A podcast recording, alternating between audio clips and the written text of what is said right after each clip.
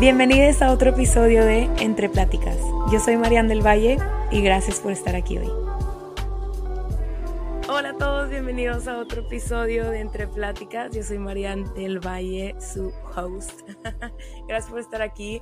Hoy traigo una invitada súper increíble.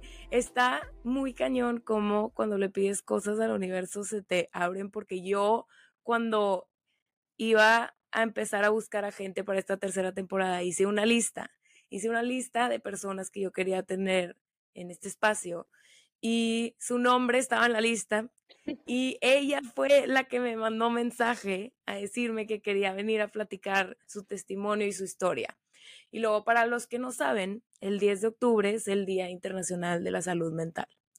Y este espacio empezó creando un, un espacio para que la gente pudiera contar su testimonio y pudiera conectar con las personas, porque si algo nos puede ayudar a todos es conectar más con nuestra humanidad y vernos más como personas y reconocer cuando estamos batallando y cuando sí, cuando no y cómo nos podemos ayudar. Y entonces aquí ella está para platicar su testimonio sobre su salud mental y su nombre es Ana Pau Páez. Ana Pau Páez Hermosa es de Monterrey. Yo conozco a Ana Pau de ya hace unos años y he visto que en tus redes sociales has platicado un poco y has abierto el tema de a la salud mental. Sé que tienes una página en Instagram para todos que se llama Alma y Mente y ella se ¿cómo, ¿cómo, lo diría? Ella se identifica como una advocate de salud mental, que es como una se puede decir si lo traduces, es una defensora de la salud mental, eh, habla de la salud mental, porque si algo también como sociedad podemos hacer para evitar llegar a un punto de una epidemia de salud mental es hablar, hablar y contar nuestro testimonio y decirnos, no estás solo, aquí estamos y también digo esto porque cualquier persona que esté escuchando y escuche este podcast y quiera venir a platicar, este espacio es de ustedes este espacio es de todos. Entonces, si quieres venir a platicar tu testimonio, si quieres venir a platicar conmigo, mándenme mensaje en Instagram y lo ponemos, lo ponemos en la agenda y vienen a platicar. Pero bueno, a lo que venimos hoy. Primero que nada, Ana Pau, me gustaría que platicaras un poquito de ti y cómo llegaste a tener esta conciencia sobre tu salud mental. la historia más larga del mundo. Este, pues bueno, a ver, yo tengo 23 años, estudio ahorita medicina, estoy en cuarto año de medicina en el TEC, soy maestra de yoga y pues toda mi historia de salud mental empieza desde que yo tenía dos años, pero mi conciencia ante ella fue hasta los 20. Mis primeros síntomas de ansiedad, bueno, mi diagnóstico que he tenido es trastorno generalizado de ansiedad y ataques de pánico y así. Este, y pues mis primeros síntomas de ansiedad desde chiquita eran pesadillas muy vívidas y muchísimo miedo. O sea, por ejemplo, yo sentía que, que pues es lo que la ansiedad hace. La ansiedad tipo te hace pensar que todo va a pasar. O sea, la ansiedad está, es algo humano, la ansiedad es algo que todos tenemos, nada más que pues si se desreguliza, desreguliza, o sea, pues ya puedes llegar a tener el trastorno de ansiedad. Pero imagínate que una niña de dos años tiene ansiedad, ya no, y una niña de dos años que no tiene lógica, todo piensa que le va a pasar. Entonces así me pasó a mí.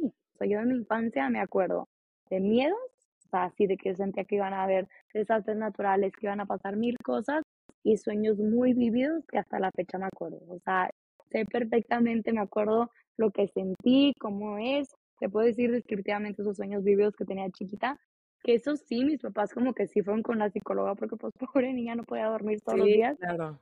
Este, pero bueno, entonces esos fueron mis síntomas iniciales de ansiedad que pues hasta después, hasta los 20 años me di cuenta que no era normal, ¿sabes?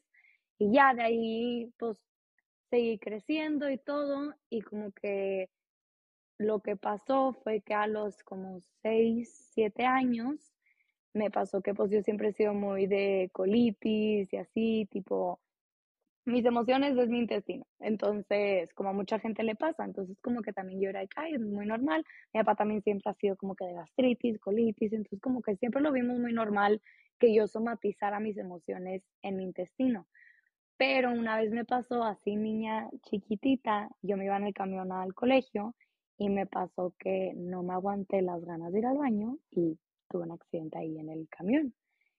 Y no pude, no supe reaccionar, obviamente, del shock, de la humillación, de lo que sea. Digo, tenía seis años, obviamente, fuera, tipo, es normal, o sea, de que sí, tipo, no pasa nada, pero se me hizo tanto shock que hace cuenta que yo me acuerdo perfecto de estar en shock, llegar al colegio, de que, pues bueno, limpiarme lo que pueda, pero me quedé, o sea, en vez de lo que hubiera hecho ya lógicamente, que hubiera sido, oye, llega con la maestra, márcala a tu mamá, vete a tu casa, tipo, pobrecita, yo me quedé todo el día ahí en el colegio, manchada, oliendo feo, me acuerdo de comentarios que se echaba la gente y obviamente pues se me hizo un trauma de eso. Este, entonces, de ahí en adelante, pues te digo, desde los siete años, se me hizo como un PTSD y se me hicieron mis ataques de pánico, se volvieron eso, esa, o sea, esas ganas de ir al baño y ese retortijón que hasta que fuera al baño no se me quitaba esa, eh, esa ansiedad, ese ataque este, de ansiedad.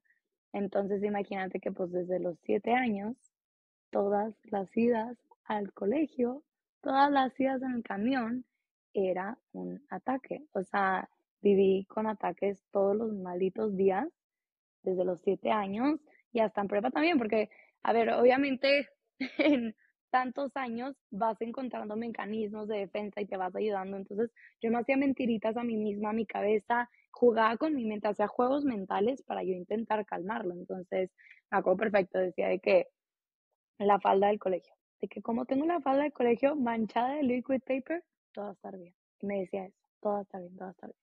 Entonces, tipo, me hacía mentiras a mí misma. Luego en prepa tenía de que un anillo, este, que era de que es que lo traigo puesto, entonces todo va a estar bien, todo va a estar bien, Obviamente a veces sí me daban esos, bueno, en esos momentos no sabía que eran ataques, ¿verdad? En esos momentos sí me daban esos retortijones, digamos, y tipo, ya en prepa obviamente mucho más fácil, porque yo tenía mi carro, entonces, pues me bajo en un baño, pero pues obviamente el tráfico, el no sé qué, o sea, era horrible, y te digo, pero fue algo que yo aprendí a crecer con eso y era normal, y pues así decía, ¿no? Pues así soy, pues qué. Entonces, pues ya, crezco con eso, sí me limito de bastantes cosas, pero tampoco de tantas, porque te digo, yo tenía esos mecanismos de defensa, o sea, y era, hace cuenta, mi placebo de todo va a estar bien, ¿sabes? Todo va a estar bien, no ir al baño, o sea, voy a ir al baño cuando yo quiera, no cuando mi cuerpo lo exige, y ya. Y ya, y pues pasa mucho, pasa mucho tiempo y empieza pandemia, y la verdad, pandemia para mí en un principio me ayudó bastante porque yo iba llegando de ser voluntaria por tres meses, súper feliz, y llegué a Monterrey y tipo, no había empezado carrera todavía porque yo empezaba hasta en agosto y era enero. Es como que medio cierto episodio depresivo traía, este, obviamente sin saber qué era eso, pero como que llega un punto obviamente en el que pues sube la incertidumbre de la pandemia, de qué nos va a pasar, el miedo, que todo eso, pues como sabemos, alimenta la ansiedad, la incertidumbre alimenta la ansiedad, que pues obviamente se me empieza a subir más la ansiedad y llega un momento en el que después de muchísimo tiempo que, vaya tipo rato, o sea, tal vez si un año o así, o dos años que no me había dado un ataque, me da uno, este, o sea, como que llegué a, a casa de, a casa de mi ex, o sea, de mi novio de ese momento, con cafés, de que, ay, sí, vamos a desayunar o no sé qué, con cafés y tipo, de que, ay, ya llegué. Y no llegaba, o sea, como que no me abría. Y el cabo, y yo, ok. Me empieza a dar un retortijón y yo, de que me empiezo a poner incómoda, me empieza a dar ansiedad, me, o sea, me empieza a dar ese ataque. Este, yo, chin, chin, chin, no venía, no venía, no venía. Me voy de regreso a mi casa, o sea, porque yo no me voy a abrir y ya voy a al baño. Me voy de regreso a mi casa y imagínate los 20 años, tipo, tuve un accidente a los 20 años. O sea, mujer, ¿estás de acuerdo que la humillación de, o sea, yo me acordaba de mi tito que no se podía aguantar. O sea, yo que no soy ni un bebé ni un señor grande, porque fregado no me estoy pudiendo aguantar? Y para mí era demasiado esa la humillación de cómo no puedo controlar ese esfínter que yo estaba viendo en medicina, que es voluntario, y yo no lo estoy pudiendo controlar. Entonces, obviamente, un shock de hace mucho no me pasaba esto, pero sí había sido parte de mi vida ya me acuerdo que regreso, o sea, ya me voy a mi, regreso a mi casa, me baño, todo, no sé qué, y ya, obviamente él de que qué pasó, y ya regreso a casa y yo que pues, de que hay una parte de mi vida que no te había contado, todo esto de colitis, este, la panza y así, pero pues yo pensando, pues es eso. Y me acuerdo que yo con mi papá, yo, papá, qué rollo de que, pues quiero con un gastro, está bien raro, o sea, como que no es normal. Fue que sí, lo vamos, luego vamos con uno. Pero como que ya ese ataque detonó, esa incertidumbre y ese no control a mi cuerpo, o sea, como que ese volver a recordar que no tenía control de mi cuerpo, fue un detonante que de ahí para arriba se me subió bastante la ansiedad. Ya no solo en ataques, pero en los síntomas generales de ansiedad, de ese miedo gigante todo el tiempo, de esa inseguridad todo el tiempo. Entonces, digo, todos esos síntomas subieron bastante ansiedad.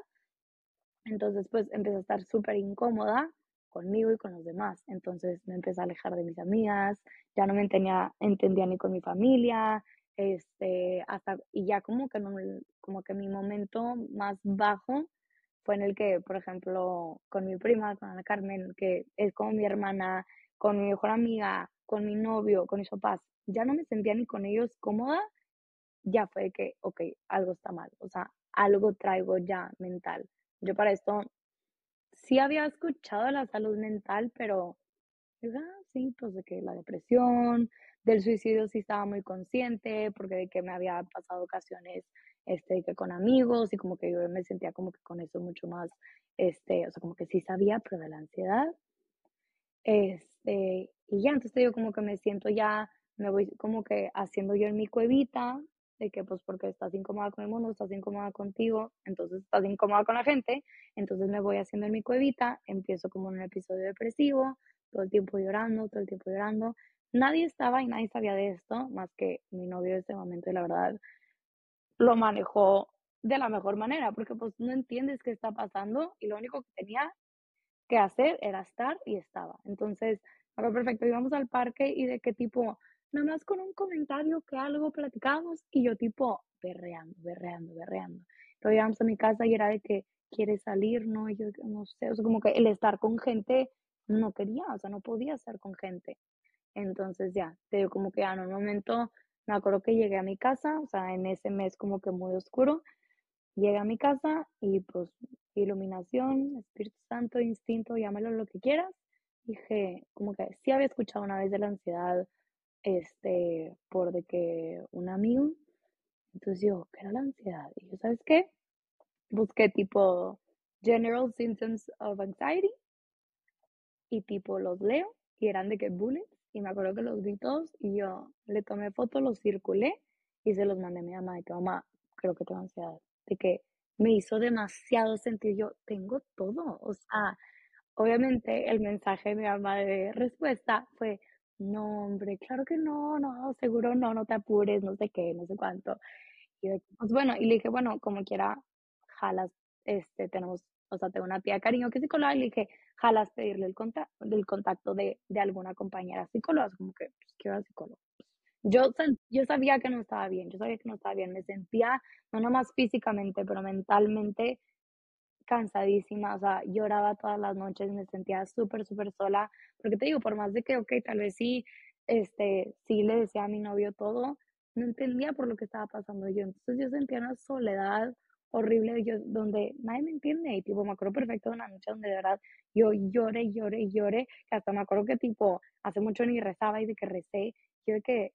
Nada más quiero saber qué está pasando que dónde estás, me siento bien sola, o sea, como nunca, o sea, sí, pues como nunca y como nunca se lo dice a nadie, ¿verdad?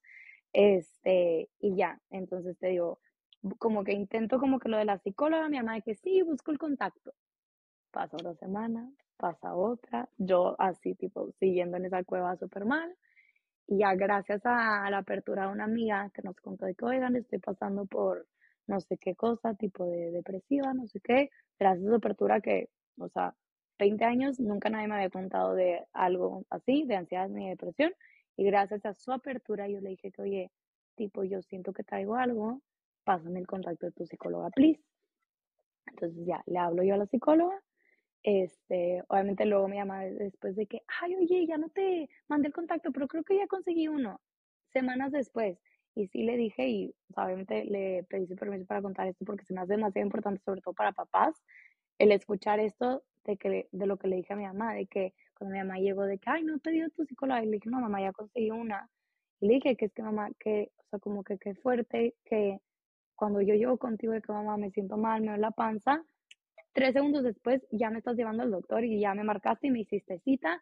Le dije, es lo mismo con la mente, o sea, le dije, te dije que no me sentía bien y te valió, o sea, no te valió, pero no viste la importancia de que la mente también es un órgano y mi órgano, o sea, mi mente no estaba bien y ya necesitaba ir a la psicóloga.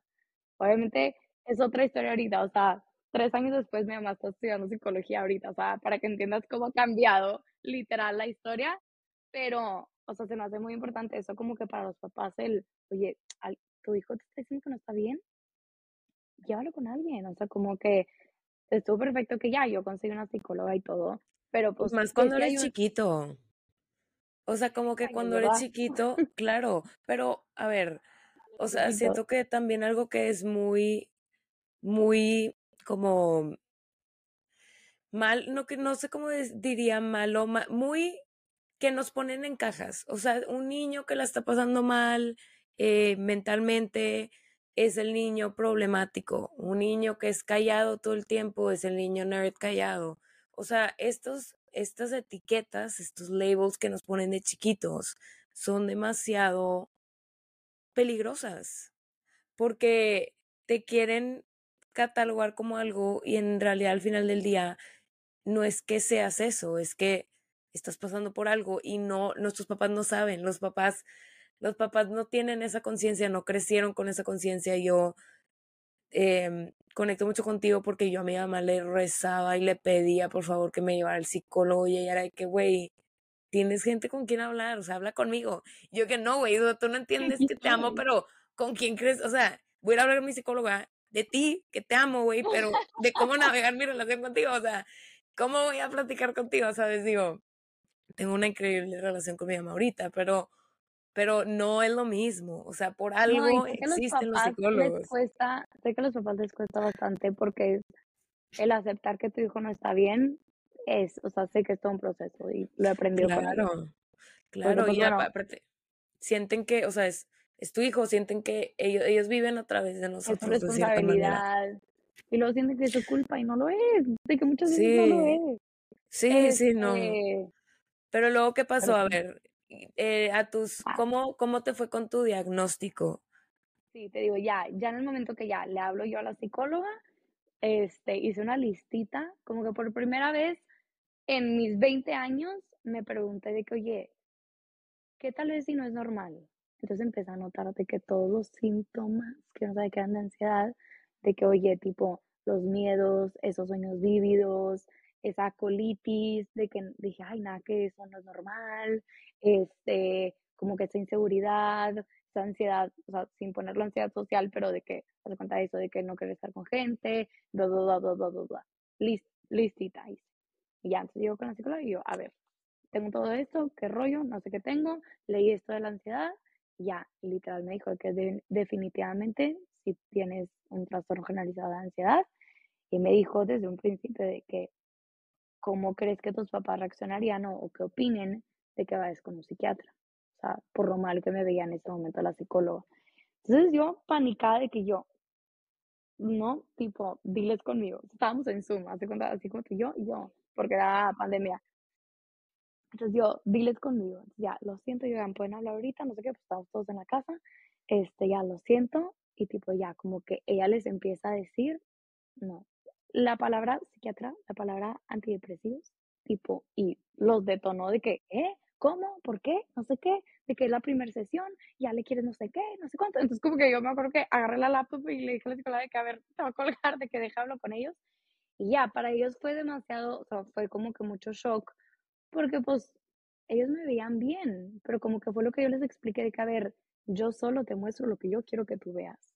Tú no me estás viendo llorando, tú no me estás viendo en estos ataques, tú no estás viendo verdaderamente lo que yo estoy pasando, pero porque yo no te estoy permitiendo verlo. O sea, sí te podía permitir verlo, pero en ese momento, en tanta incertidumbre, que no sabía qué me estaba pasando, pues no lo hice. Entonces, como que importante eso de que, oye, yo solo te permito que veas lo que yo quería que veas. Y por eso no veías lo mal que yo estaba. Esos sueños de chiquita, esos miedos de chiquita, esa colitis, no es normal, tipo, no es normal y no tengo por qué vivir con eso. O sea, como que me están diciendo que sí es algo. Entonces ya, obviamente como que la resistencia, pero bueno, va, voy con el psiquiatra. Digo, para todos los que están escuchando, la diferencia entre un psicólogo y un psiquiatra es que el psicólogo no te puede medicar. El psicólogo es una persona que está entrenada para platicar contigo, eh, para ayudar con tu salud mental, para X, Y, Z, pero ellos no tienen una, ¿cómo le dices? Un certificado médico para poder para poder recetarte antidepresivos o ya sea algo para la ansiedad o para cualquier cosa que tú necesites que tenga que ver con tu salud mental. Entonces, si tu psicólogo piensa que necesitas ayuda de, de un medicamento, te tiene que mandar con un psiquiatra. Solo para que todos tengan un contexto de la diferencia de, de los doctores.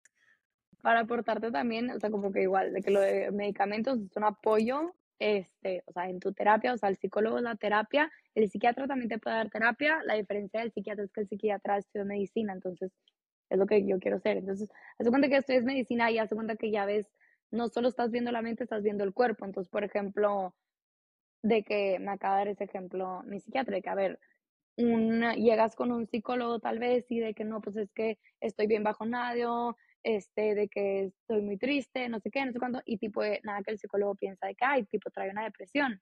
Pero si vas con el psiquiatra también, el psiquiatra tal vez sí piensa de que, oye, vamos a hacerte estudios de sangre y nada que tenías un hipotiroidismo, ¿sabes? Y no era una depresión. Es como que también es ese es tipo de psiquiatra ve más general todo tu cuerpo en qué es lo que te está pasando y el psicólogo es la terapia que va a ir como que haciendo semanalmente y la que te ayuda, este, pues al final, ese acompañamiento entre el medicamento y la terapia, la que te va, tipo, a ayudar.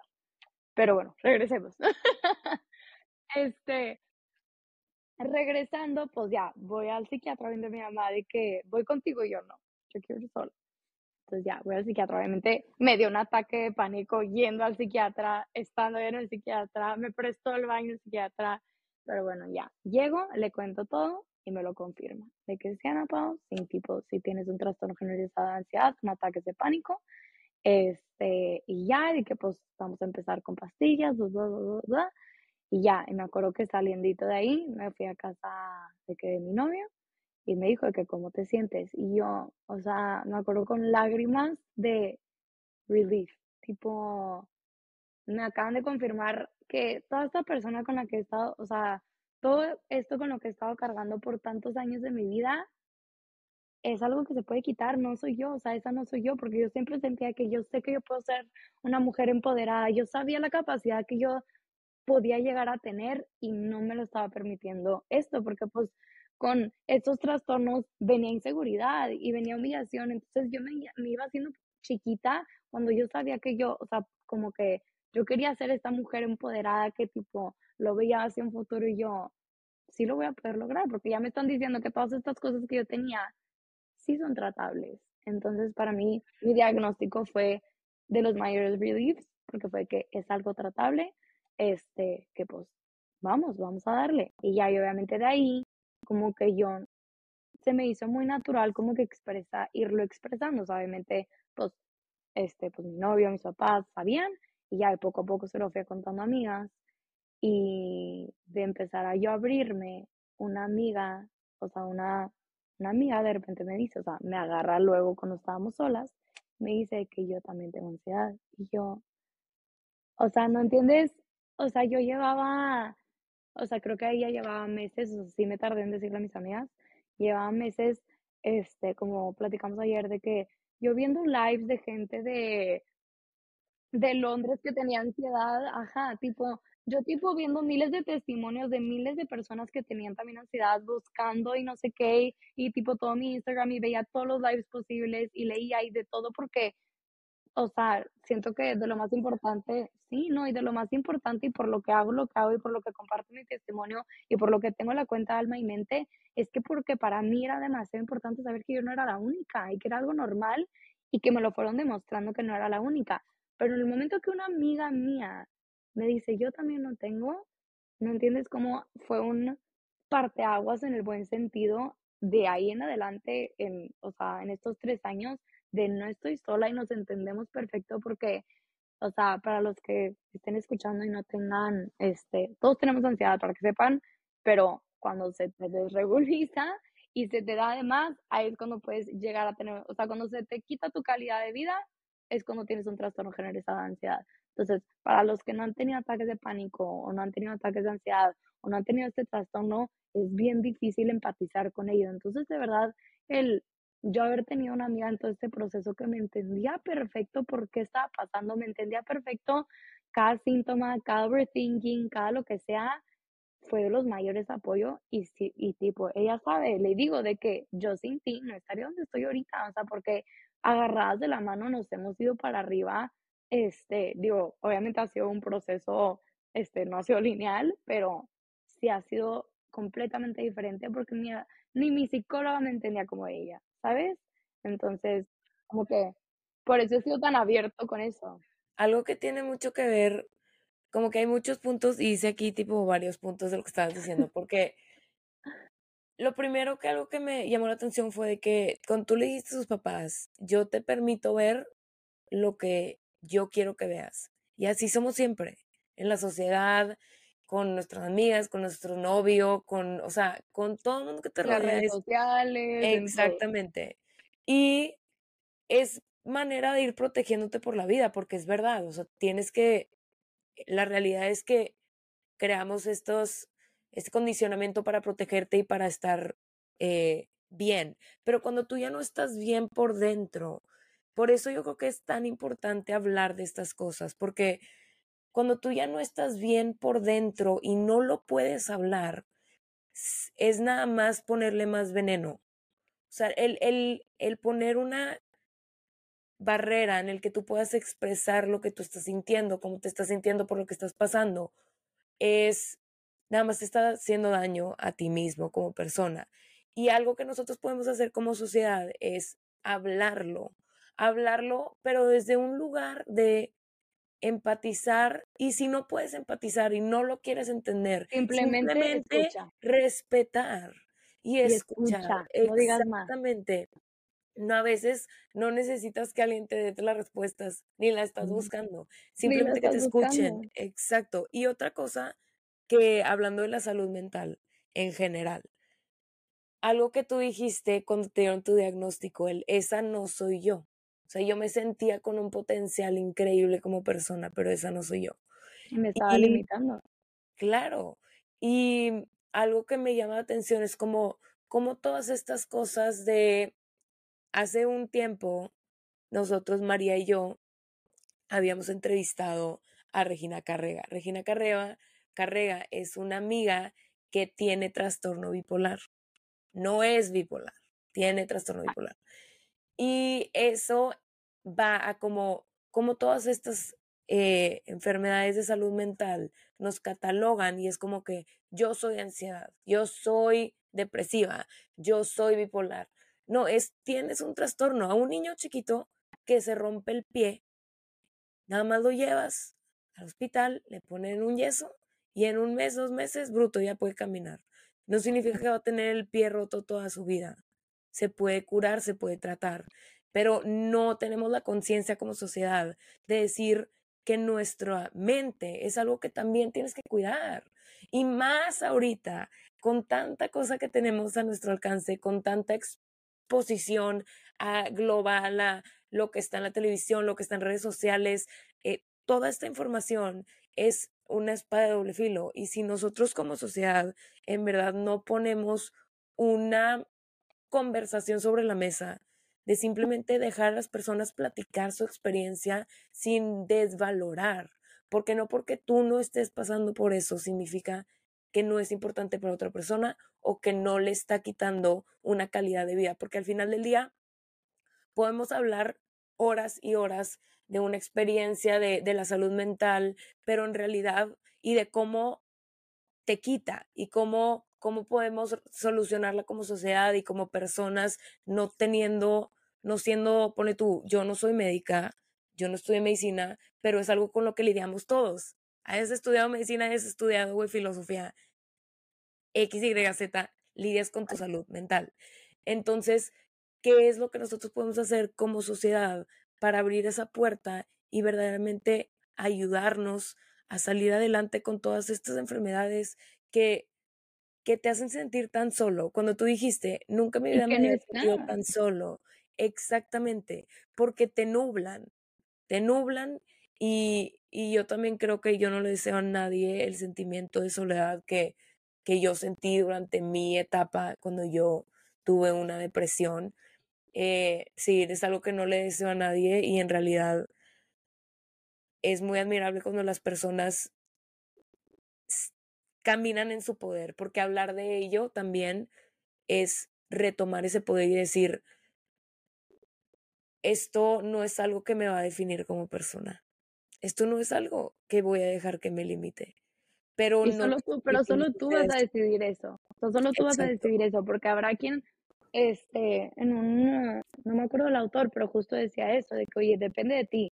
Depende de ti si te, si te victimizas y es que yo tengo depresión, es que yo tengo depresión, es que yo tengo depresión, o dices, de aquí voy para adelante, y literal, una frase que, que he tenido muy presente y que la digo, que la digo mucho en mis clases de yoga, de que, oye, agradezco cada adversidad que me ha hecho llegar al lugar en donde estoy ahorita.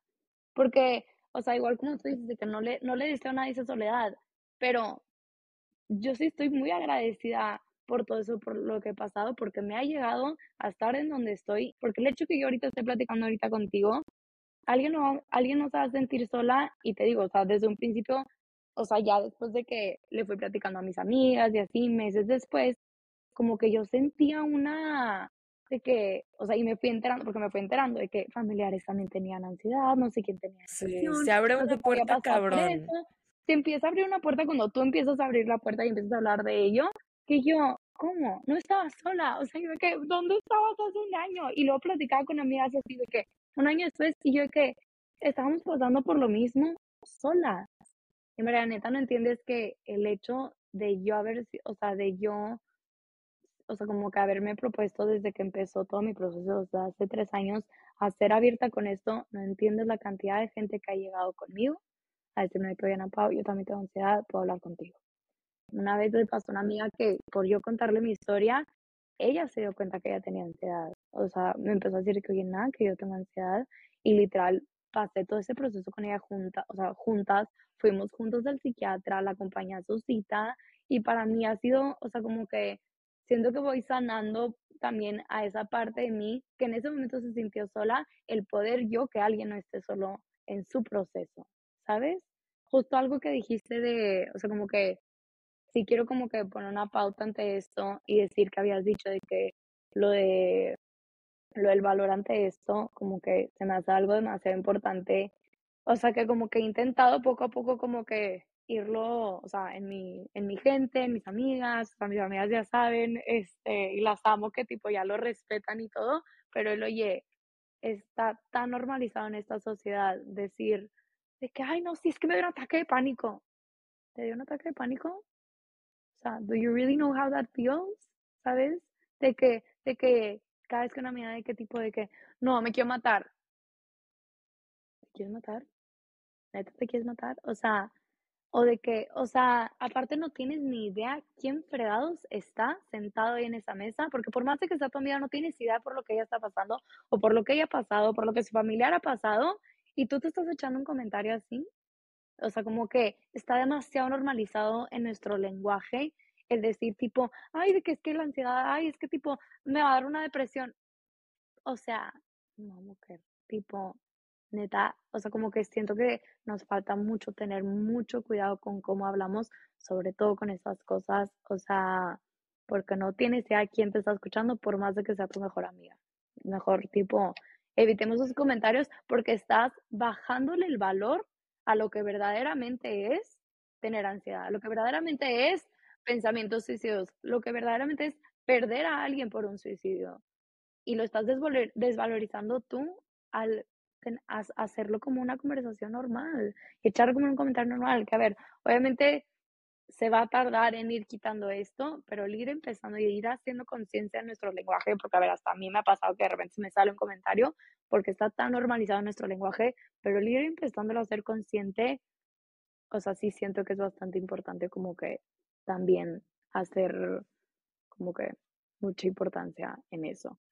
También las, las palabras tienen, tienen peso.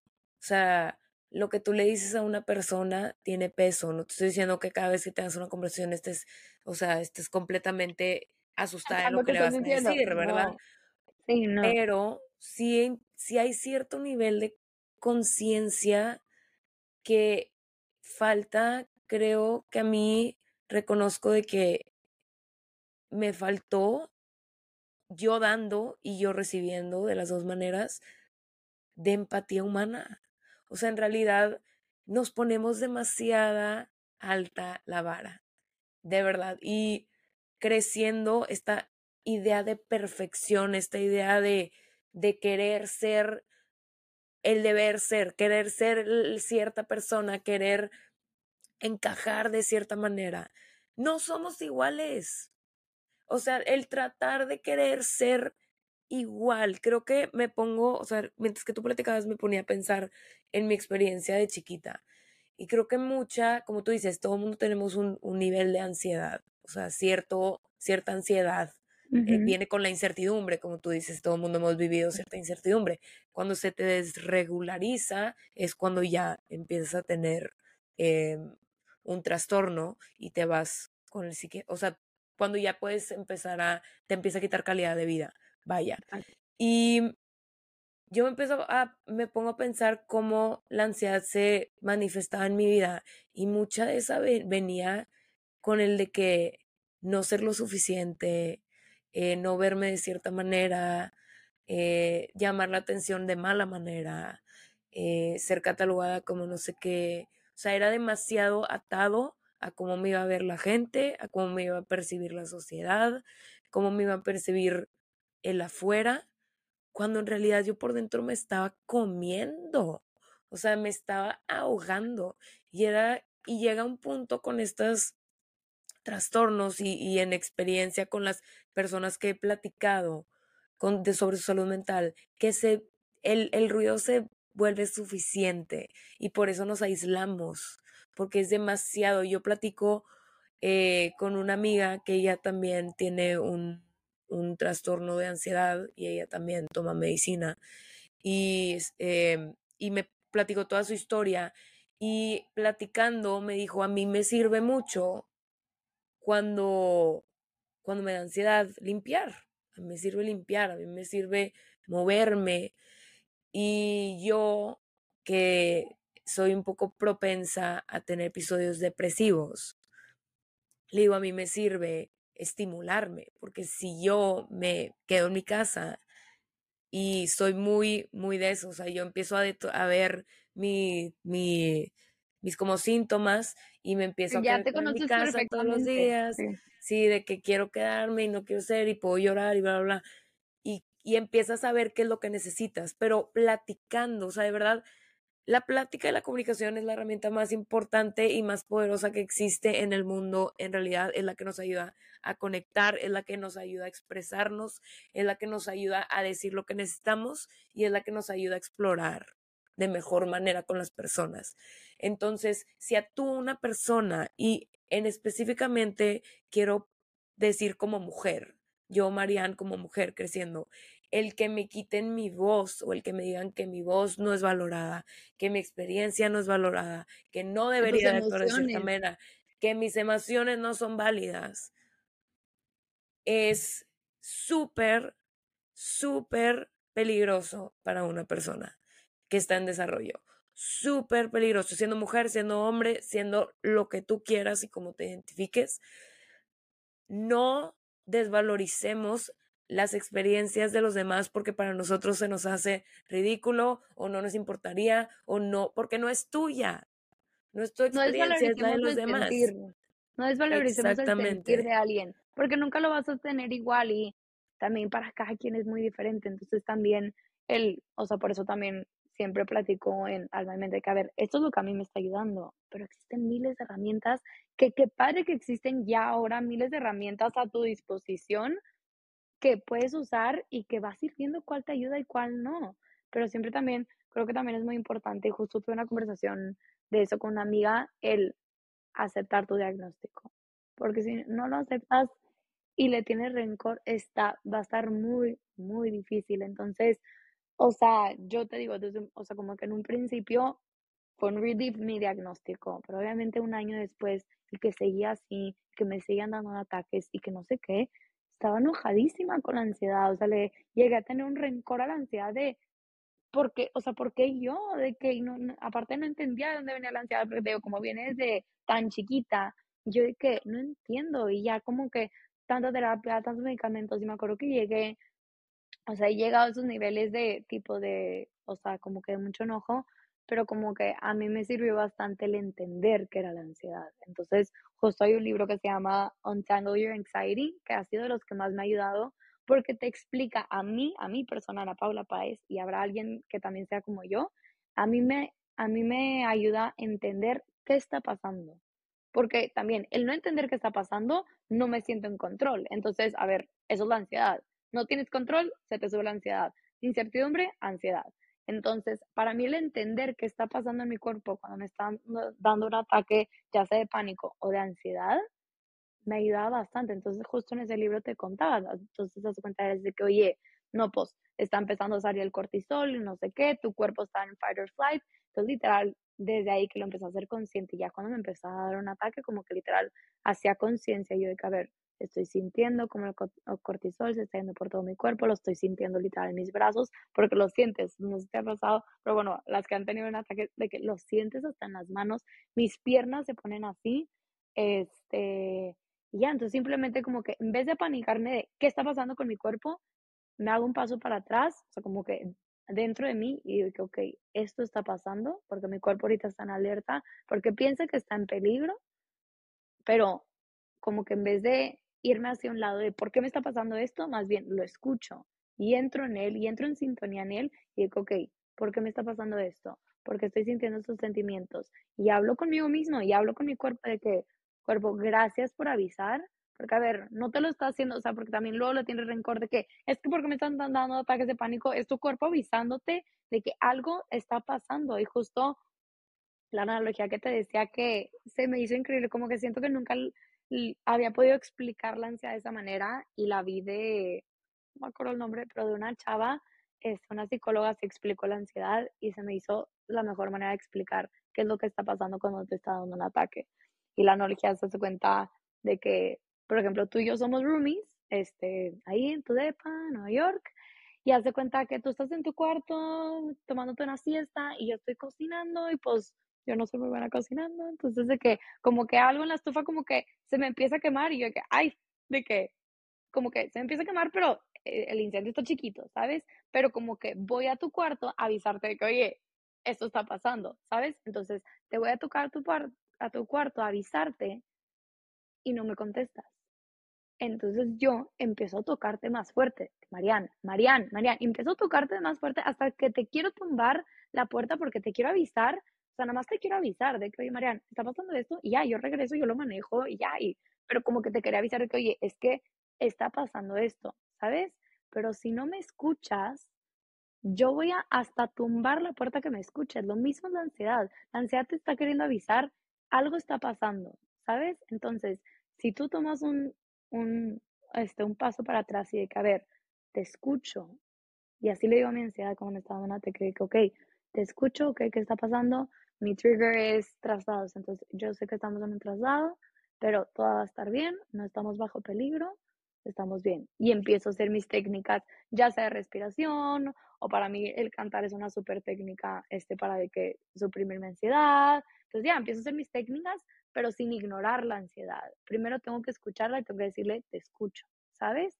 Porque así como en esa analogía, tu ansiedad te está queriendo salvar. O sea, entiende que la ansiedad existía o sea, no era para nosotros ahorita que vivimos en este mundo como que más moderno, la ansiedad era para cuando el cavernícola piensa, o sea, la ansiedad ayudaba al cavernícola a pensar de que, oye, ¿debería salir en la noche? Ajá, o sea, ¿debería salir en la noche a cazar o no? De eso viene la ansiedad. O sea, la ansiedad venía para eso, para supervivencia. Ahorita nuestra supervivencia es, ¿me van a dar like o no? Me al caso. Pero, o sea, para que entiendas que tu cuerpo sigue siendo el mismo. Entonces la ansiedad sigue siendo la misma, entonces tu ansiedad de verdad no es mala, tu ansiedad te está queriendo salvar, tu, ansiedad te está cuidando, ¿sabes? Entonces, el conectar con ella y conectar contigo y conectar con tu sentir, conectar con dónde vienen esas heridas de tu ansiedad. Por ejemplo, para mí, mi trigger que en un momento eran las carreteras. De que, oye, ¿de dónde viene esto? Pues viene de la vez que a mí me pasó un accidente en la carretera y me dio demasiada humillación. Accidente me refiero de que no me aguanté, ¿verdad? Me dio demasiada humillación porque ya estaba grande y no sé qué, que pues a ver, ¿cuál es el, o sea, para mí, de que cuál es la terapia para eso? Porque pues la terapia, no la terapia, pero la solución fácil sería no vuelves a ir a carretera. Pero no, más bien de las cosas que más me han ayudado en mi proceso de ansiedad, más que los medicamentos, más que la terapia, ha sido el exposure therapy, que es vuelvo a ir a carretera. ¿Sabes? O sea, por más de que me esté apanicando, por más de que sé que me van a dar ataques, literal, así también en, en el libro de Untangle Your Anxiety, aparte de explicarte de tu cuerpo, también tipo contar mucho de exposure therapy. Gracias a ellos lo, lo, lo aprendí y lo empecé a usar. Entonces era de que, ¿sabes qué? De que, por ejemplo, me acaba de pasar el semestre pasado, que justo como que el semestre pasado, o sea, de estos tres años de meditación subí baja, no es lineal nunca y no esperes que lo sea. Este, como que eso también es muy importante compartirlo. Este, y pues sé que tú también lo sabes, porque pues a ver, no, o sea, alguien alguna vez me preguntaba de que, bueno, ¿y cuándo se va a quitar la ansiedad? Y yo, de que no se quita, o sea, porque todos tenemos ansiedad, pero sí va a haber momentos en mi vida donde tal vez y se me sube más o se me baja, tal vez sí puede, puede que tenga años sin que me dé un ataque, pero luego hay algo en mi vida que me hace sentir incertidumbre y me lo detona, entonces como que no existe ese como que mm, de que bye, no, porque todos no tenemos ansiedad, ¿sabes? Entonces también el aceptar eso, porque luego, o sea, luego quieres sentir de que no, ¿cuándo se va a acabar esto? ¿Cuándo se me va a quitar esto? pero no, o sea, como que por eso te digo también lo importante de aceptar tu diagnóstico y tenerte compasión a ti y tenerle compasión a esas heridas que llegaron a eso, ¿sabes? Entonces, para mí, por ejemplo, el semestre pasado, o sea, en enero, mayo, o sea, de enero a mayo, tuve una, o sea, se me detonó la ansiedad como hace tres años, porque corté de una relación de tres años. Imagínate que yo en esa relación como que aprendí a como que manejar mi ansiedad con él. Platicaba con mi psicóloga y me decía, es que hace cuenta que no le, no le avisaste a, a tu niña chiquita, a tu cuerpo, esta safety net que tenías, esta safety blanket que tenías, esta capa protectora que tenías de como que de esta relación, de este apoyo, de la nada se la quitaste y no la avisaste. Entonces se me detonó un chorro y obviamente fue todo un proceso otra vez, el o sea, para mí salir era bien difícil y ataques, pero lo hice, o sea, lo hice porque pues yo sabía que la mejor herramienta para que quitármelo es demostrarte a ti misma que sí puedes. Entonces empecé a hacer todas esas cosas, empecé a salir y luego de que se hizo un plan de vámonos a Parras y yo, o sea, carretera, o sea, carretera y yo, pues ahora claro que voy, porque tengo que superar, o sea, no tengo que superar, me tengo que demostrar a mí misma que sí puedo, que eso es el exposure therapy. Te vas demostrando a ti misma que sí puedes, entonces le vas quitando el peso a la ansiedad, le vas quitando peso al miedo y poco a poco te vas empoderando más y le vas quitando el poder a la ansiedad. Exactamente, y nada más tú tienes ese control. Tú tienes las, y es algo que siento que es parte de, de como el tough love de, de la vida. Nadie va a vivir tu vida por ti. Y eso mi mamá llegaba y me decía, mijita, si tú piensas que alguien va a venir y te va a arrastrar para que vayas a vivir tu vida, comadre, no, no va a pasar. Sí, también como una frase que me encanta que la dice mucho una de mis maestras de yoga, de, a ver, eres el autor, o sea, como que recuerda que eres el autor de tu realidad, pero que no nomás eres autor, eres capaz de transformarla. Entonces, pues, o sea, como decimos, puedes quedarte ahí, pero recordar y también, o sea, como que recordarte y también creértela que tienes la capacidad de transformarla es lo que te va a llevar a sobrepasar lo que sea que estés pasando, el creer en ti que sí puedes y que tú te vas a llevar más para arriba y que tú te vas a, o sea, tú vas a sobrellevar esto por más de que de verdad, o sea, y quien lo está escuchando de que te entendemos, de que Mariana y yo te entendemos, hemos estado en esos puntos tan bajos donde sientes que no hay, o sea, no hay manera de, no hay para dónde ir, no hay luz, ya no ven ni tantita luz, pero sí hay, o sea, sí puedes, pero solo tú y hasta que tú decidas vas a poder. Tú, o sea, tú te tienes que sacar de ahí. Obviamente con la mano, o sea, con la mano agarrada de tu support system, con la mano agarrada de tu, eh, terapeuta, si es que lo necesitas, con la mano agarrada de ese medicamento temporal que te va a ayudar, este, pero eres tú la que va a decidir. Sí. ¿Sabes? No, y para todas las personas que están escuchando, de verdad, porque me pongo a pensar con todas estas em, experiencias de salud mental que he platicado con tanta gente en los últimos tres años también, o dos años que he estado teniendo este espacio.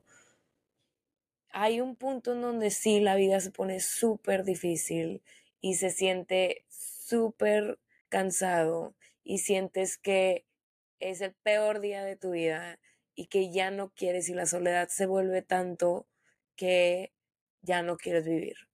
Y el suicidio es algo que se ha hablado mucho últimamente y es un tema delicado porque es un tema serio. Y no porque sea un tema serio deberíamos estar... lo deberíamos hablar. Exactamente, deberíamos estar asustados de hablarlo, porque hablando nos ayudamos. Y cualquier persona que esté hoy en ese día, en ese punto de que ya no puede más, te recuerdo que cualquier día tiene 24 horas, sean buenas o sean malas, y mañana empieza uno nuevo. Entonces, no tomes una decisión permanente para un problema que es temporal. Temporal.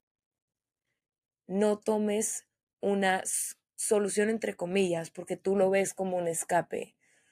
Pero yo me acuerdo cuando platiqué con mi psicóloga sobre cuando yo estaba, tuve tendencias suicidas y cuando estaba ya al borde de, y le dije, es que era tanto el dolor que ya no lo quería sentir, ya no quería, o sea, no podía, no podía más. Y me dijo, ese dolor que tú, que tú, si hubieras tomado esa decisión, Em, y ese dolor no se hubiera desaparecido, se hubiera repartido. Y para mí eso fue muy impactante porque somos comunidad. Lo que sentimos uno, de cierta manera lo sentimos otros. Y tu dolor no es ajeno a los demás, nada más que nos enseñaron a vivir en esta cajita en que nuestro dolor es especial, y hasta de cierta manera hay gente que lo romantiza. Como tú dices, ser una víctima, ser, eh, eh, ponerte en tu cueva, quedarte en tu casa. Todos hemos romantizado eso porque es en donde se siente bien, pero ahí es, ahí no es en donde está la vida, ahí no es en donde está tu mejor ser, ahí no es en donde está tu potencial y tienes el valor dentro de ti de salir adelante. Entonces, si tú estás hoy en ese día en donde la, incertidumbre, en donde la luz no se ve, en donde la oscuridad, en donde ya no puedes más. Te escucho, te reconozco, no estás solo y no estás loco. Mucha gente ha estado ahí, pero lo bueno de saber que mucha gente ha estado ahí es que mucha gente ha salido adelante y que esto también va a pasar. Entonces vas a salir adelante, no tomes una decisión permanente para algo que es temporal y que se puede tratar porque toma que una persona te extienda la mano y te diga, no estás solo, esto va a pasar, es normal y te va a enseñar tanto de ti una vez que puedas tomar un paso atrás y ver todo en perspectiva y decir, llegué ahí porque era algo que yo necesitaba para darme cuenta cuál era mi propósito de vida, cuál era qué eran las cosas que verdaderamente me importaban, qué por dónde quiero tomar mi vida, qué camino voy a llevar pero para poder tomar un paso atrás, tienes que estar aquí, tienes que estar vivo y tener las ganas de vivir. Y se vale en un momento, si no tienes las ganas de vivir tú, que tengas a personas que te ayudan. Yo por mucho tiempo, mi safety net fue mi abuela y yo lo he platicado y para mí mi abuela me salvó la vida porque mi, mi, mi depresión y mis tendencias a lastimarme venían desde muy chiquita y mi abuela era la que me ayudaba a no hacerlo. Pero cuando ella falleció, ahí yo dije, ya no hay para atrás. O sea, ya no hay nadie, ahí sí, ah, ¿qué hago? Pero es reconocer que tú tienes el valor para sobrellevarlo tú solo, pero que tal vez al principio no, Y para eso son los medicamentos, para eso es un psicólogo, un psiquiatra, tus amigos. No significa, exactamente, no significa que eres débil, no significa que no puedes tú solo, pero en este momento es lo que necesitas y está bien pedir ayuda. Como tú y qué increíble que existe ese apoyo, o sea, porque justo ante el estigma de los medicamentos, digo que habrá gente que, o sea, he escuchado gente que dice, no, yo no quiero tomar medicamentos, yo, ok, como tú quieras. Este, pero hace cuenta que el estigma de los medicamentos como que es de que no, es que luego te vas a volver adicta y luego no sé qué y no sé cuánto. No, a ver, ya estamos en 2023, ya no es así. Y aparte como que el ver el medicamento, y sí se los digo, o sea, siempre lo comparto, lo digo en mi cuenta y se lo digo a amigos o amigas que toman medicamentos de que, a ver, no es la solución. O sea, estemos de acuerdo que no es la solución. O sea, es un apoyo. Es un apoyo temporal que te va a ayudar, o sea, porque tú puedes llevar tu terapia eh, con tu psicóloga y va, pero este apoyo te va a ayudar a que tal vez si esa terapia, en vez de en 10 sesiones, en 5 sesiones te sientas mejor. ¿Sabes? O sea, a mí de verdad sí, sí, me, o sea, sí me han cambiado la vida. por ejemplo, de que he tenido igual episodios depresivos y hace poco pasé por uno y está cañón. O sea, de verdad lo inmóvil, lo incapaz que estaba de, o sea, a ver, en medicina, tengo mil cosas que hacer, no sé qué, no sé cuánto, y de verdad de lo, o sea, como que de lo drenante que puede ser un episodio depresivo a una mini dosis de un medicamento obviamente acompañado siempre de terapia, porque si no te acompañas de terapia, quería, ¿cuándo te vas a quitar los medicamentos? Porque no estás sanando la solución. Entonces, como que eso también es demasiado importante de que uno, quitar los estigmas de los medicamentos y que qué padre que existe este apoyo que nos pueda ayudar a que tengas una mejor calidad de vida, porque tal vez sí, hay gente que lo necesita por más tiempo, hay gente que solo lo necesita por un ratito, pero si existe esto, que si, a ver, el que tiene diabetes necesita su insulina, el que tiene no sé qué necesita su no sé qué, ¿Por qué? El que tiene depresión, el que está pasando por un trastorno generalizado de ansiedad, el que está pasando por un episodio depresivo, si existe algo que le puede ayudar, ¿por qué no se lo vas a dar? ¿O por qué piensas que está mal ir al psiquiatra cuando está algo mal en tu mente? Si cuando algo está mal en tu intestino, vas con el gastro. ¿Sabes? Es lo mismo y como que es ese tabú que todavía, por más de que ya se platica más, o sea, reconozco, lo reconozco y me encanta que ya se platica más, todavía existe bastante este, y pues seguirá existiendo, existirá existiendo gente que lo piensa así, pero igual ante lo que platicabas, quería igual como que comentar de lo que platicabas, este, como que también sobre los mitos del suicidio, me encantaría como que también platicar algo como que, que fue mucho impacto en mí de eso, es de que, a ver, pues nadie te enseña, o sea, tú y yo crecimos en la misma, en la misma sociedad, en, el, en la misma ciudad y en los mismos más o menos colegios, Nadie nunca me platicó, nadie a mí, que era la depresión, a mí nadie me platicó que era la ansiedad y nadie me platicó que era el suicidio cuando los cuando las edades más, ¿cómo se dice? En donde estadísticamente, ajá, hay más suicidio, es tipo secundaria prepa. Entonces, ¿por qué fregados nadie me contó qué es el suicidio? Ni a ti ni a mí. O sea, y es por lo que hago lo que hago y por lo que me encanta quienes no conocen la Asociación Human en la que estoy como voluntaria, porque justo hace eso, se están metiendo en los colegios a dar pláticas, se están metiendo en las prepas, porque es demasiado importante porque nadie te explica. Y a mí me pasó que yo de chiquita, yo estando en secundaria, me pasó que yo tenía a alguien cercano que tenía tendencias suicidas, yo sin saber que era suicidio. Entonces, obviamente, pues hice lo mejor que pude, o sea, los mejores consejos que pude, tipo, restaba y le pedía al Espíritu Santo y yo, ilumíname de que no, de verdad no sé qué hacer, pero algo muy, o sea, como que, que me, me, me hizo gran impacto en mi vida de eso, es que yo en un momento fui con alguien, o sea, en ese, este, con esta persona, en un momento como que, se, que sentía que se me estaba saliendo de las manos y me daba muchísimo miedo que algo pasara, este, fui con alguien, con un adulto, quien yo respetaba, a pedir la ayuda de que, ¿qué hago? Está pasando esto, de que me da mucho miedo, no sé qué, no sé cuánto. Y me dice, mayores mitos de, del suicidio. Me dice, pero pues yo le creí porque era alguien el que yo respetaba, yo veía para arriba, eres un adulto, yo soy una mocosa, mocosa, y me dice, no te apures, Ana Pau, un verdadero suicida nunca avisa. Es el mito más grande que he escuchado en mi vida, güey en mi vida. Es más, al revés. es al revés. Es completamente. Pero imagínate que me dijo eso. Imagínate que me dijo eso. Imagínate cómo cambió mi mentalidad ante esta persona. De que no, ah, no, pues está haciendo drama, está haciendo. O sea, y tipo, años después, obviamente, fui, fui y le pedí perdón. O sea, y le expliqué todo porque para mí fue algo demasiado impactante años después, cuando me enteré, la verdad, y empecé a súper meterme en estos temas del suicidio y del QPR y de no sé qué. A la gente, para que la gente sepa qué es QPR, platica un poquito a qué te refieres con QPR. para que sepan un poco. Sí, obvio. Pero sí. Adelante, adelante.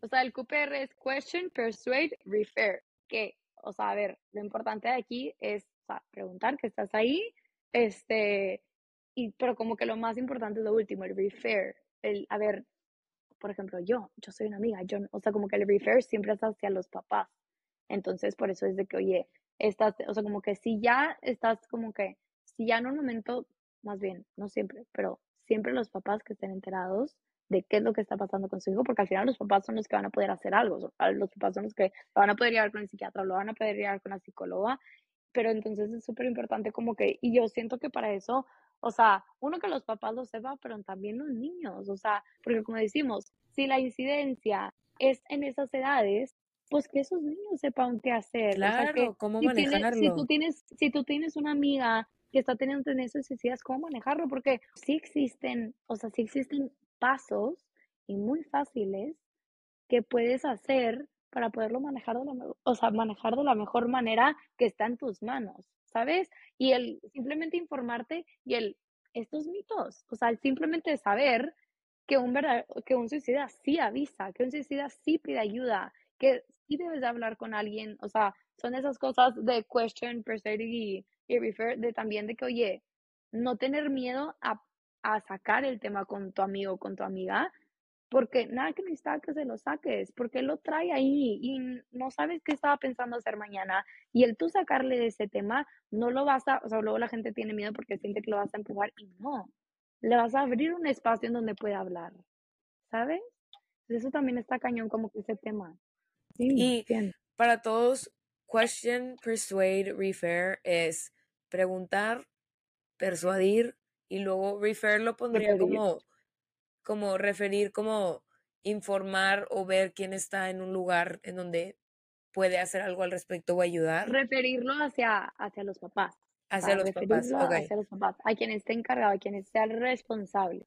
Y en preguntas, haz cuenta, si lo podrías, digo, me da mucha curiosidad, si pudieras explicarle a alguien, o sea, a un niño que está en secundaria, está en primaria, porque creo que esa edad es en donde hay más presión social, esa edad es en donde hay más eh, incertidumbre en donde no sabes qué está pasando con tu cuerpo, con los demás, empieza a conocerte de diferente manera. Entonces tiene mucho sentido y creo que esta epidemia en la que estamos entrando, nosotros ya que somos adultos, sí creo que hay cierta responsabilidad o, o deseo de poder llenar a estas nuevas generaciones con información para que puedan saber qué pueden hacer al respecto, porque también mucho viene aquí el, a mí me hubiera encantado como hubieran dicho esto de chiquita.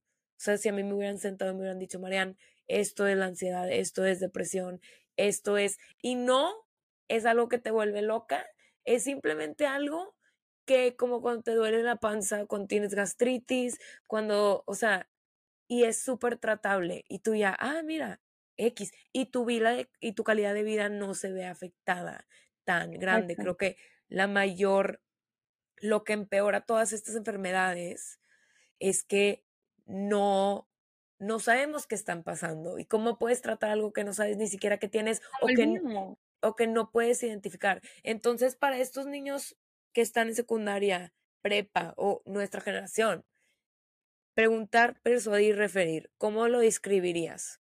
Preguntar simplemente, o sea, sí, hacer como ese check-up con tu amigo de que, oye, cómo te has sentido últimamente, te has sentido, este, o sea, como que sobreestimulado y también, o sea, digo, son preguntas que luego tienes miedo a hacer, pero hazlas, o de que has tipo, has pensado en, en herirte últimamente, has pensado en que ya no quieres estar aquí, o sea, hacer esas preguntas de que no te dé miedo si estás sintiendo que está así esa persona, o sea, que está teniendo esas tendencias o que está, este tipo, en un episodio muy fuerte depresivo. Y luego, por ejemplo, o sea, me encantaría que se certifiquen, luego búsquenlo y hay certificaciones y hay de todo, o sea, porque esto es nada más como que un intro, pero luego el persuadir luego es como que el intentar, o sea, como que has buscado ayuda, has, o sea, como que quisieras que yo te haga cita con la psicóloga, este, ¿sabes? Es como que es más eso, como que intentar ayudar en ese proceso. Y ya el refer ya es a, sea, estás en la escuela, decirle al maestro de que, oye, esto está pasando, no sé qué, con mi amiga, no sé qué hacer, o si tienes el contacto con los papás, platicar con los papás de que, oye, esto estoy sintiendo, de lo que yo he leído o por lo que yo he pasado, lo que no sé qué, como que pues, no sé, o sea, como que siento que esta persona necesita ayuda, ¿sabes?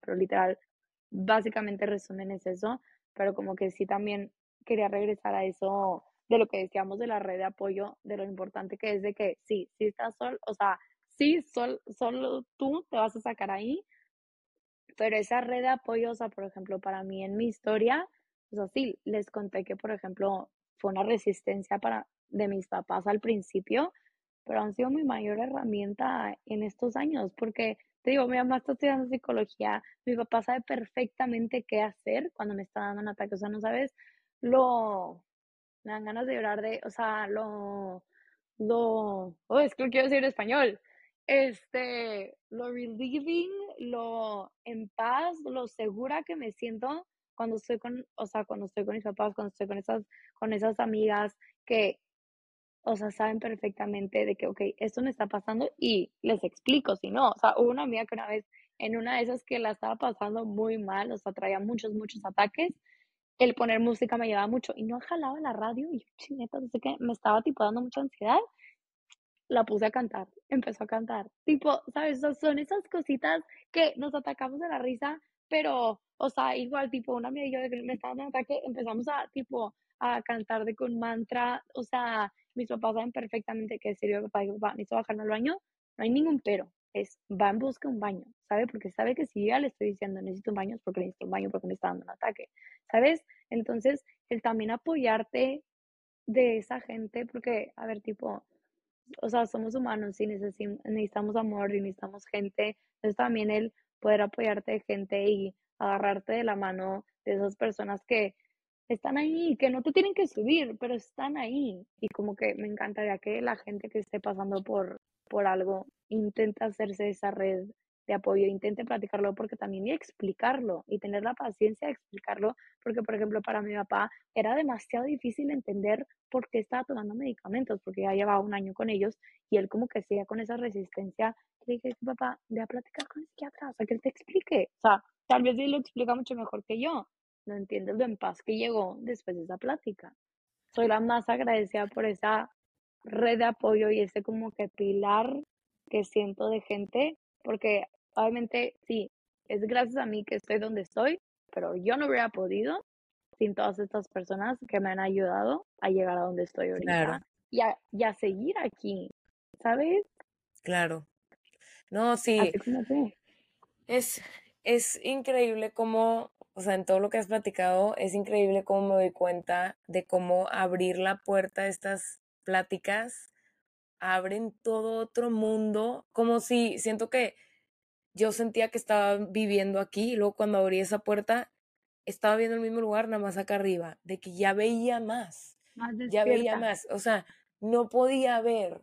Y eso es lo que tenemos que hacer, o sea, si algo he aprendido es reconocer a los humanos y a nuestra humanidad y en tus amigos, en tu familia, en tus papás, cualquier persona, la salud mental y los trastornos de salud mental y las enfermedades de salud mental no discriminan sexo, o orientación sexual, género, edad, eh, estatus económico, raza, a todos les llega. Popularidad social. Exactamente. Porque luego dicen eso de que, ¿cómo? Pero de que yo siempre la viví infeliz, no sé qué, no tienes idea, de verdad no tienes idea, o sea, lo que estás viendo no es lo que está pasando, o sea, de verdad no tienes idea lo que está pasando en ese mundito de esa persona y por eso también sobre todo ahorita que es el mes de salud mental y va a ser ahorita mañana el día de la salud mental,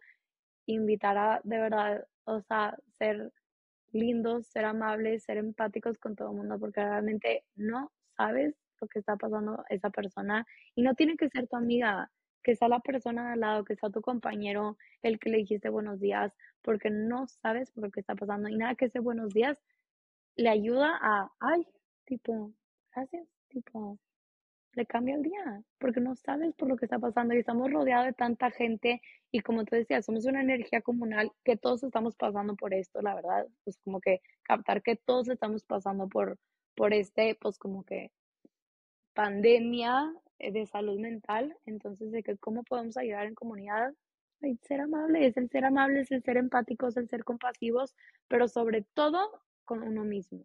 O sea, porque sí, estoy hablando mucho de la gente, pero como que quiero regresar a él, sobre todo, regresar a ser empático contigo, porque si no eres empático contigo no vas a ser con los demás. O sea, o puede que sí lo seas, porque, o sea, me ha pasado, soy súper empática con todas mis amigas, ah, pero cómo me trato a mí misma es otra cosa, ¿sabes? Entonces, como que también el ser súper paciente en tu proceso, porque, como dijimos, no es lineal, y una de las cosas que más, como que de las, ¿cómo se llama?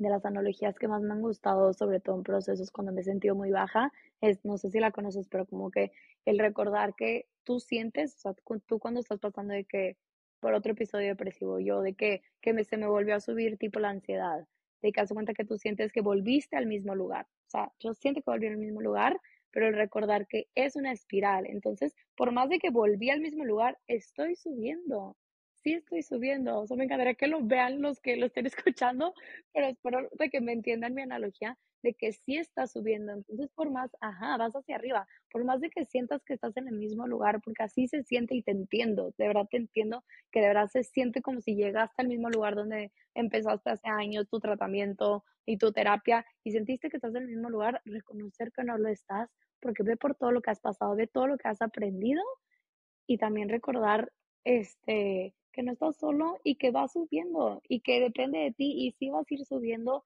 y si vas a ir este sintiéndote mejor y que como tú decías, sí, que como tú decías, este, por lo del suicidio, todo es temporal y de las frases que he tenido más presente ahorita, como que, que tuve un episodio depresivo, me encantó, o sea, como que la escuché y me la decía, era mi mantra de todos los días, de que a ver, de que ninguna tormenta ha durado para siempre, esta también va a pasar.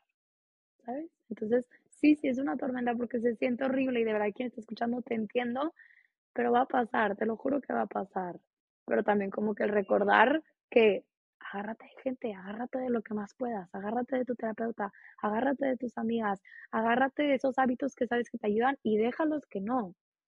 Pero saber que sí va a pasar, por más de que se sienta eterno, y te lo juro, te entiendo, porque por ejemplo, ese, ese episodio que te dije de demasiada ansiedad después de cortar, fueron seis meses, o sea, y fueron seis meses bien fuertes, pero literal no se me va a olvidar ese momento que en una cita de mi psiquiatra como que ya lo sentía tan rutinario, que fue de que en mayo, que llego a mi cita con mi psiquiatra y de que cómo se estaba, no sé qué, y no había captado cómo, cómo había estado, o sea, como que no había hecho esa conciencia, y que no, pues cómo estuvo tu mes, y empecé a platicarle de cómo había estado y yo, bien, o sea, como que no entiendes cómo salí llorando de esa cita de, fueron seis meses de verdad bien difíciles, pero, o sea, no lo cambiaré por nada, por, le digo por eso, o sea, porque agradezco cada adversidad que me ha llegado a transformar a la persona que soy hoy y a la persona que soy hoy, que estoy pudiendo ayudar a gente y que estoy pudiendo contar mi historia y agarrar a gente y recordarle que no están solas y subirnos todos juntos y este ir luchando esta pandemia juntos. No, hombre, sí, de verdad, no me cabe duda que has ayudado a muchas personas y que vas a seguir ayudando a muchas más, Ana Pau. Gracias, gracias por estar aquí. En verdad es algo, es un tema que llevo muy cerca del corazón. Creo que algo que le desearía a todo mundo es poder ser ellos auténticamente con todo lo que traen dentro y creo que crear un mundo en donde permitimos a todos expresarse y sentir y pasar por sus tormentas y tratar de ayudar la manera en que podamos y también tratar de, de ser compasivos con nosotros. Es un mundo por el que me encantaría seguir como que fomentando y construyendo, poniendo un granito de arena tan siquiera. Y 100% entiendo, todos los que estén escuchando en verdad, si necesitan ayuda, pidan ayuda. Si necesitan que se les está saliendo las manos, pidan ayuda. Si necesitan a alguien que los escuche, pidan ayuda. No tengan miedo de usar su voz por cómo los van a ver, por cómo los van a percibir, porque nunca sabes quién más está pasando por eso. Y también si estás en el punto, y me gusta recalcar esto porque es, como decíamos, es un tema serio y se tiene que hablar con la seriedad que es, pero se tiene que hablar. El suicidio es algo que sí existe, es una enfermedad que te lleva a buscar una solución en un lugar en donde no la vas a encontrar y ese dolor no se va a quitar. No es la solución que estás buscando, no busques, no creas que hay una solución permanente o no trates de usar algo permanente para algo que es temporal. Esto también va a pasar. Siempre hay un día nuevo en donde está lleno de nuevas oportunidades para transformar tu vida y para ser la persona que estás destinada a ser. Y no tengas miedo de pedir ayuda, porque gente va a estar ahí para dar. Vulnerabilidad. Claro. Porque como decimos de ver, oye, porque gracias a la vulnerabilidad amiga donde nos platicó de algo, yo pude hablarle a la psicóloga y estoy donde estoy porque yo estaba en un súper episodio depresivo en ese momento. Si no hubiera sido por esa vulnerabilidad de esa amiga y esa apertura de esa amiga, quién sabe. Y si no hubiera sido por yo pedir ayuda y atreverme a pedir ayuda, también, ¿dónde estaría? Entonces, como que, sí, igual, como tú, o sea, como que creo que de lo más bonito de esta vida es el sentir y tipo para la gente que es hipersensible, te entiendo, yo soy, este, pero no, o sea, así como tiene su lado oscuro, tiene su lado tan hermoso de sientes una alegría como nadie más, conectas como nadie más, empatizas, eres compasiva, o sea, gozas de la vida, o sea, puedes llegar a gozar de la vida de una manera que no tienes idea, por más de que ahorita de verdad sientas que no va a pasar, te prometo que sí va a pasar. Porque lo malo se siente muy malo, pero lo bueno se siente muy bueno. Entonces siempre hay dos lados del espectro. Y si también tú estás escuchando y en este momento no estás pasando por algo, el propósito aquí detrás de tener una conversación es que tú llegues a tu miércolitos o con tu familia y cuando tú verdaderamente le preguntes a alguien cómo te sientes, no es, ay, bien, ya. O sea, fomentar este cómo te sientes, verdaderamente cómo te sientes, que una persona te pueda decir cómo te sientes, no por default ya ir de que bien, muy bien, ¿y tú? ¿Quién no ha dicho esa frase? Muy bien, ¿y tú? Entiendo que hay ciertos... se siente también, se siente, ese cómo estás, se siente cuando verdaderamente quieres saber cómo estás y cuando no. Qué hermoso tener un miércolitos o juevesitos los hombres de un verdadero cómo estás, cómo estuvo tu semana, cómo te sientes, cómo vas con esto, o sea, dejar de ignorar estas cosas y para ya poder nada más jiji, jaja, no, ¿cómo estás? Porque así es como vamos a poder todos crecer y, y cómo vamos a poder sobrellevar todo esto. Y ese cómo estás abre una conversación a lugares que ni siquiera te esperabas que fueran. Y también respeto, y es importante mencionar que tú marcas ese límite y tú marcas esos lugares en donde tú quieres abrirte vulnerablemente y en donde no tú lo escoges, nada más. Creo que algo que sí me gustaría dejar y me encantaría que la gente hiciera es esta práctica de que cuando te sientes cómoda y tal vez es ese miedo de qué va a decir mi amiga o no, no sé qué, o mi mamá, el poder tener ese valor y nada más abrir esa conversación y si alguien te está platicando de su experiencia, aunque no la entiendas, valorar y decirle, reconozco que te sentiste así, lo reconozco, la verdad no lo entiendo, nunca he pasado por eso, pero reconozco que te sentiste así y es válido y qué puedo hacer para ayudarte. Y ya, hasta ahí llegó la conversación. Entonces, entonces, muchísimas gracias, Ana Pau, por estar aquí hoy, por tener esa conversación conmigo. Todos los que nos están escuchando, muchas, muchas gracias. Este mes es el mes de la salud mental. en verdad traten de tener pláticas que van más allá de lo superficial, que van un poco más allá de tapar heridas, sino reconocernos como personas y conectar con los demás, conectar con esa persona que tal vez si ves todos los días y nunca en tu vida le has dicho ni hola, porque no tiene que ser tu amigo, una persona que tal vez si pasas por la misma cafetería todos los días y te compras un café y nunca en tu vida le has preguntado ni cómo se llama la persona que te da el café. Y esas son puertas que abren al reconocernos uno al otro, porque todo te va a regresar en la vida. El reconocernos el uno al otro, que valemos, que estamos aquí juntos, que es una experiencia comunal, somos seres sociales. Entonces, recuérdense que no están solos, que esto también va a pasar. Gracias, Ana Pau, por venir a platicar tu testimonio. Me da mucha felicidad que este estés... espacio tan hermoso. No, hombre, me da muchísima felicidad que estés encontrándote, que estés platicando con tu familia, con tus amigas, que estés haciendo lo que a ti te hace feliz, que te sientas realizada y que estés en paz contigo y navegando esto de la mejor manera que puedes y que es de altas y bajas y estás abriendo esta puerta para que otra gente también lo pueda expresar. Entonces, gracias por estar aquí. Gracias, gracias a todos los que nos están escuchando. Los quiero mucho, les mando un abrazo y espero que regresen la, espero que regresen la siguiente semana para un nuevo episodio. Bye.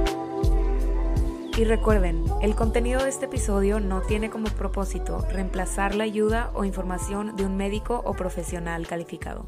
Ni yo ni mis invitados somos profesionales calificados, médicos o pretendemos serlo. Todo lo mencionado en este episodio viene desde la experiencia y con el propósito de entretener y conectar con los demás. ¿Entendido? Listo. Nos vemos la siguiente semana. Gracias.